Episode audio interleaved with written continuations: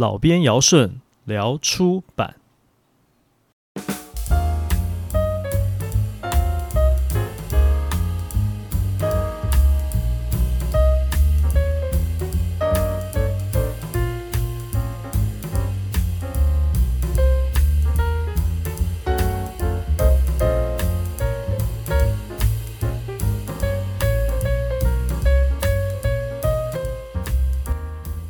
编辑是我的职务，出版是我的职业。大家好，我是老编姚顺。如果你跟我一样也在出版业工作，或者你对出版有兴趣，想要进入这个行业，又或者你喜欢书、喜欢阅读、喜欢写作，都欢迎你来和我一起聊出。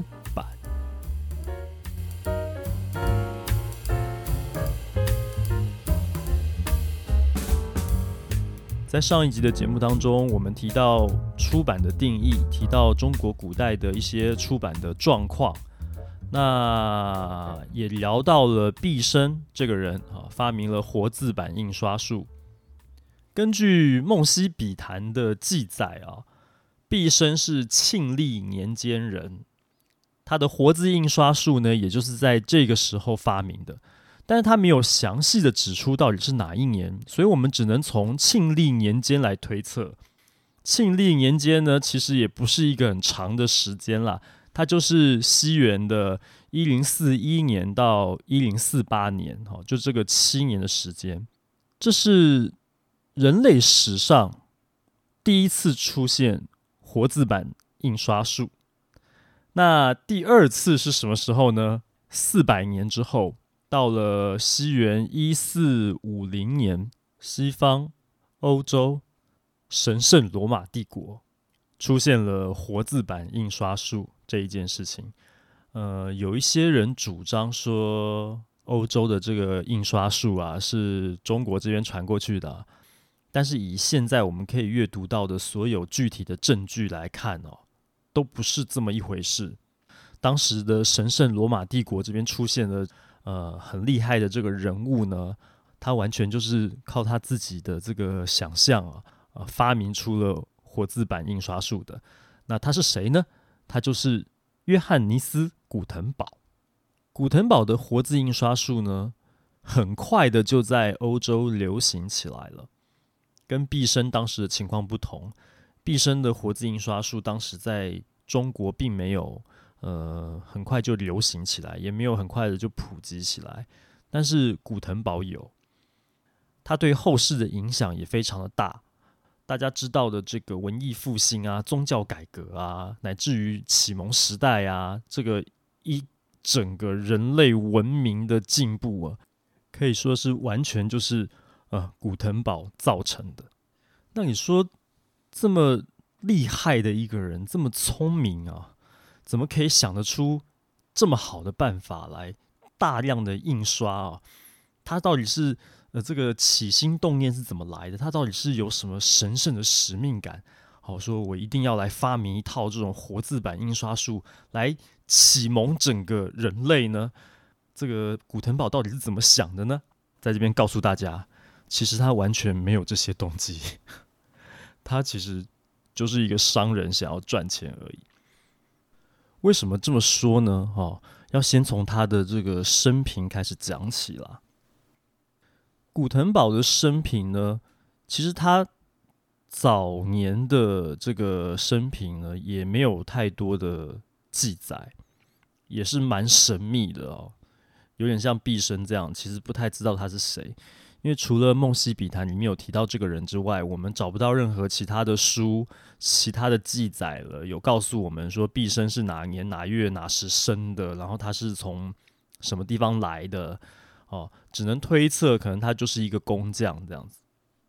那古腾堡他比较具体的原因呢，是因为他有一些法院的记录。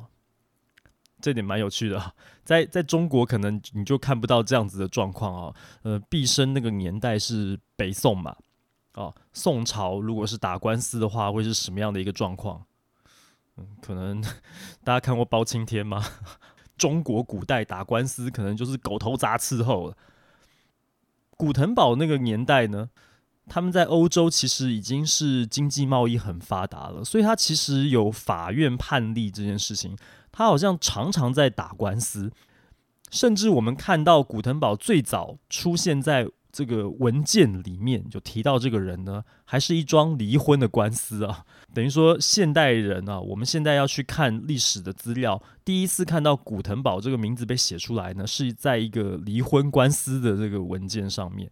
后来也有很多就是商业纠纷的部分，所以从这个地方可以看得出来，古腾堡他应该是做生意的，跟毕生不一样。毕生可能只是单纯的是一个工匠，但是古腾堡他是做生意的。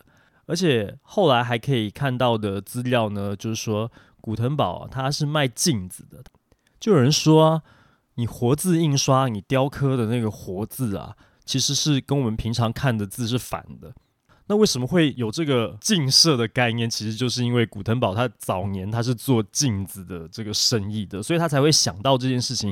因为你在镜子里面看到的东西是相反的。这样听起来就挺合理的哈，好像他为什么会想到说可以呃活字印刷这样子？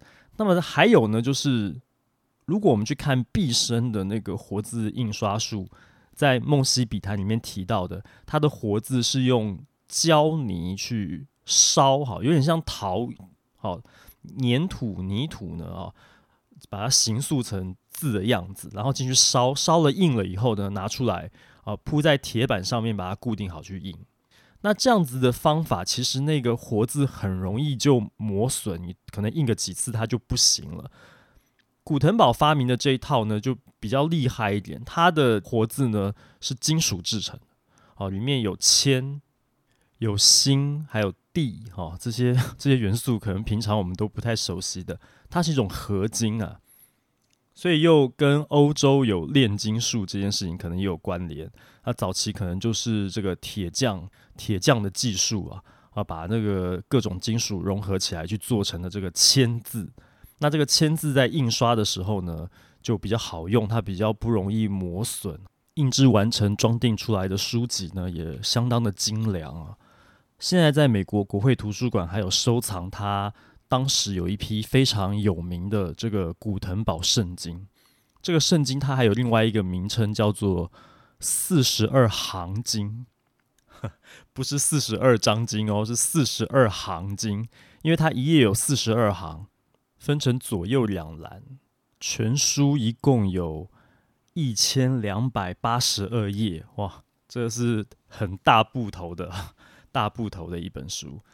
当时呢，印了一百八十本哦，那有一些是用比较好的纸去印的，呃，现在世界上大概只剩下四十几本了，其中一本就是刚刚提到美国国会图书馆有一本。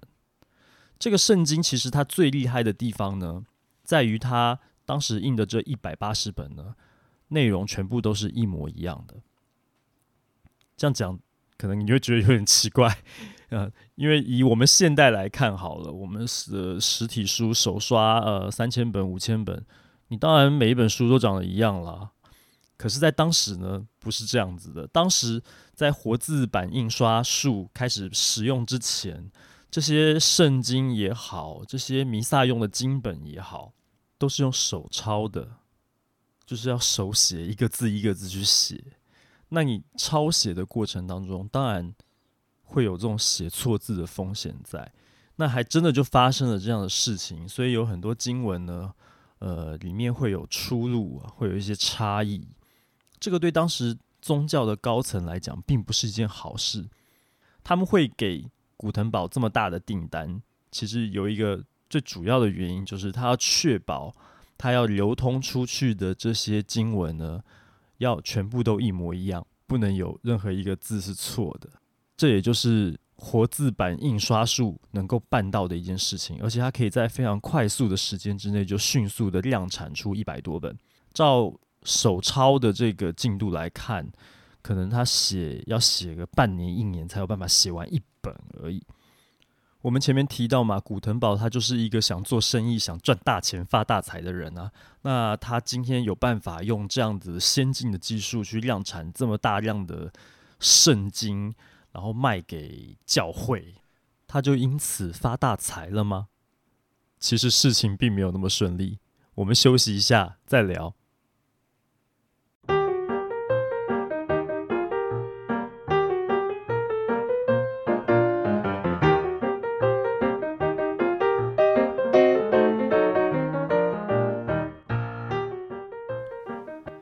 在古腾堡的活字印刷术启用之前，教会采用的这些经文、圣经这些书籍呢，都是用手抄的。教会会聘任合格的手抄员进去从事这个书写经典的工作。这个门槛其实是很高的，你必须是知识分子，你在当时必须要有大学毕业的学历。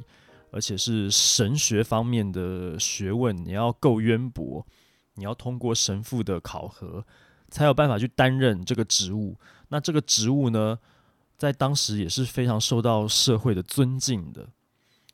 这一帮人其实他还有一派保守势力，会认为说，因为圣经经文这些东西都是神的旨意，我们是神的代言人，所以。我们必须要虔诚的去书写这些内容，你不可以随便啊用一种什么印刷术来大量的复制神的话，这个其实是不敬的啊。所以当时其实，在活字版印刷术之前呢，欧洲也有像唐代那样的刻版印刷，可是那个非常的粗糙啊，那个。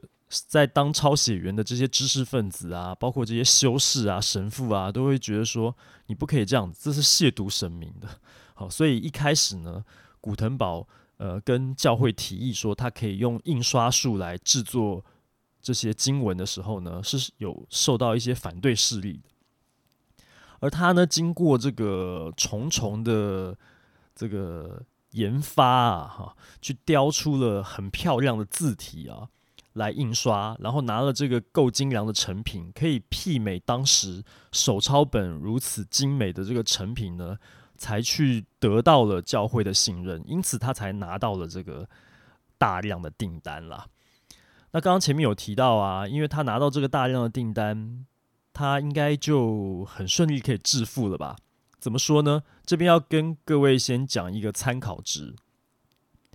古腾堡圣经当时的那个定价，相当于他们随便的一个呃一般上班族哦，应该讲就是从事商务的这种办事员哈，一般人的这种薪水啊，三年的薪水才买得起。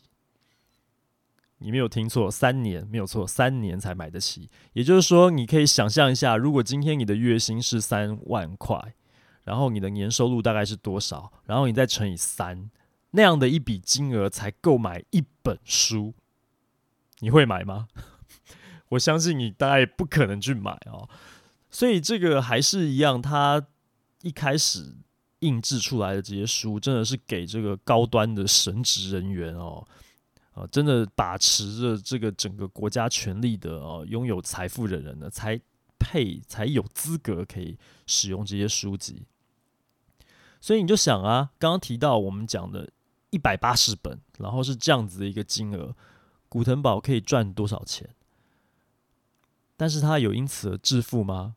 没有，他卷入了很多很多的商务纠纷，卷入了一些他人生当中的这个苦难的风暴。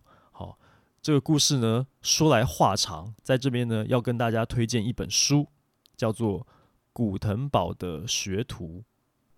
我必须要提醒大家一下，这本书哈，《古腾堡的学徒》呢，它其实是小说哦，它不是真的呃，在讲古腾堡的真实故事的一个论文，它也不是在讲呃古腾堡革命或者说活字版印刷术呃是怎么样的一回事的论述，不是，它是一个故事，它是一个小说，但是它还是呃对，如果你有兴趣去了解。呃，那个年代的话呢，它里面还是有很多可信的地方啊。为什么呢？因为它是真人真事改编啦，应该这么说哈，是真实事件的。这里面的主要角色都是历史上真有其人，包括古古腾堡在内啊，包括这个书名叫做《古腾堡的学徒》嘛，主角其实就是他的学徒。书里面其实非常重要的三个人呢，就是古腾堡、古腾堡的学徒这位男主角叫做彼得，还有彼得的养父叫做法斯特。这是历史上真有其人，真的有这些人哈。那他们之间发生的大事件，也都是符合史实的。他杜撰的地方，大概就是一些细节的部分了。比方说，呃，彼得去古腾堡的这个工厂里面当学徒的过程当中，他们在调配这个铅字，刚刚有提到嘛，用金属制成的这些合金，每一种这个。比例啊，要怎么去调整的这个过程啊？作者也蛮厉害的，他把它写的好像他在现场看到他们这些人、这些工人在说话一样的。这些地方其实显然是杜撰的哈，因为不可能连这个日常生活中的对话都呃一五一十的记载下来。不过大事件刚提到，大事件是符合史实的。这本小说的作者叫做爱丽丝·克里斯蒂。他为什么会想要写这样的一个故事呢？其实跟他自己的背景也蛮有关系的，因为他自己本身就是一个印刷师傅的学徒，而他的师傅呢，就是他的亲爷爷。这里也蛮有趣的，我看这个他的资料上面有提到啊，他们家里本身就是开这个小型的印刷工厂的，然后他们家还有一台这个一九一零年啊。比我们民国还要早，清朝的时候就已经有的这个活字版印刷机哦，哦，真的就是它那个原理就是跟古腾堡那个是一样的，所以他从小，呃，好像十几岁的时候就开始跟着他爷爷在这边做印刷的工作，后来他当了记者，然后呢，也在这个很多国际媒体啊有撰稿。所以他是完全是基于他自己对于印刷的热忱哦，呃，才一直想要去写这样的一个故事。一方面他自己也有提到，就是说我们现代哈，就是时至今日啊，这个资讯爆炸，然后媒体呢，其实也已经在经历一场革命了。各位知道，我们现在实体书的出版呢，实体书的发行量呢，呃，一直不断的在下修。但是这两年呢，这两三年呢，电子书呢有成长，然后我们看到一些有声书可能有机会会出现，意思就是说，其实我们现在就正在经历一场出版的革命了，和当年古腾堡所掀起的革命呢有异曲同工之妙。爱丽丝·克里斯蒂在写这本小说的时候呢，她采用的叙事观点呢是从。彼得的角度出发的，也就是学徒，他们这里面有一个三角关系，就是法斯特出资投资古腾堡，然后呢，他又不放心古腾堡，因为古腾堡过去有一些不好的风评，有一些商务纠纷，于是他就把他的养子彼得呢从巴黎招回来。他要彼得去当古腾堡的学徒，表面上是让他去当学徒，实际上呢是派他去当间谍，帮我盯着哈，盯着古腾堡，看他不要出乱子啊，不要骗我的钱，然后跑掉这样子。那彼得为什么是从巴黎被招回来呢？是因为彼得本身呢，他就是那个我们前面有提到的，属于教会保守势力的人。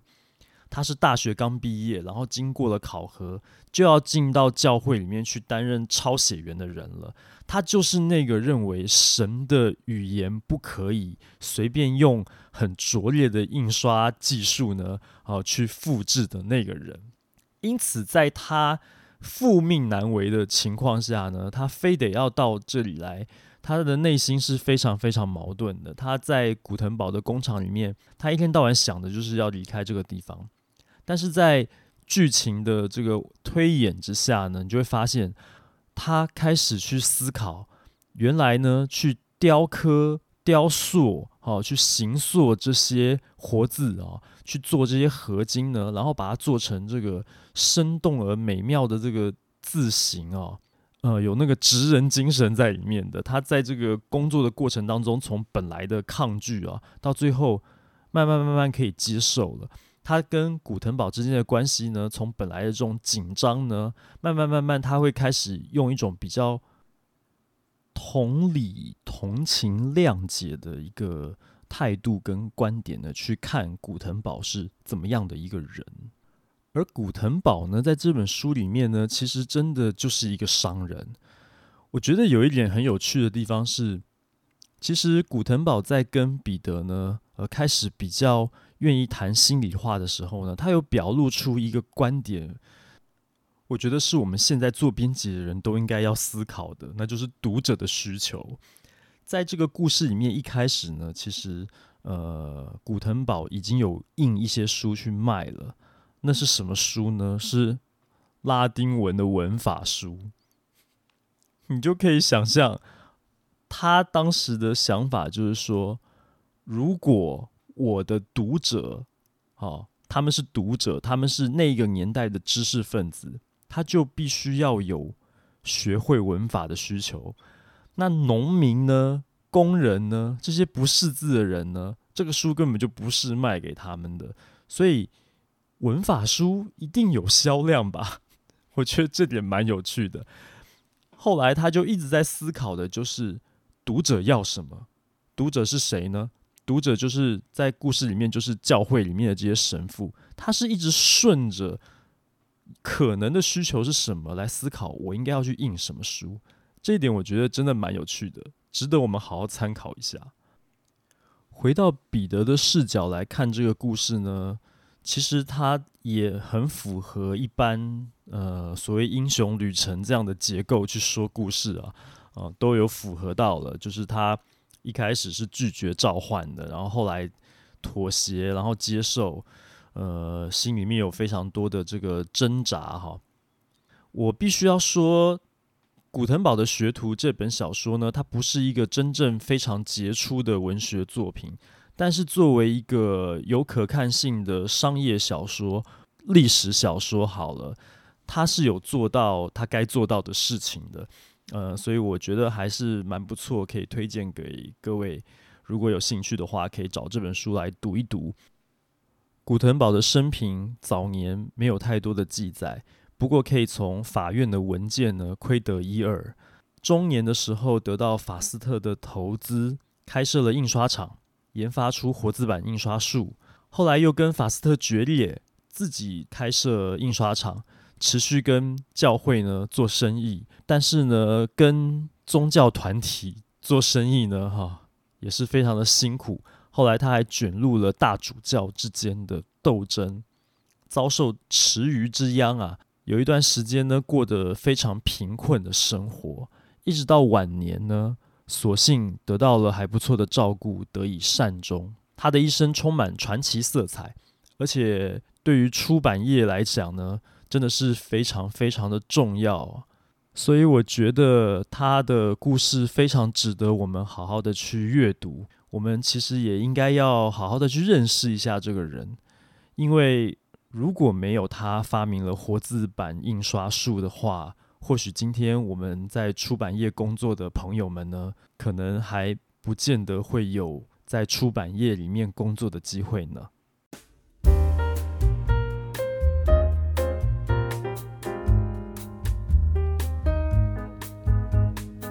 以上就是今天的节目内容。如果你喜欢我的节目，欢迎你加入我的脸书粉丝专业“老编姚顺”的出版手账。你可以在那里看到许多和出版、编辑、写作有关的工作经验分享和趣闻。想要订阅或是追踪这个节目也很简单，无论你使用的是手机、平板还是电脑，都可以在 Apple Podcasts、Spotify、Sound On 上找到老编姚顺聊出版。谢谢你的收听，我们下一集节目见。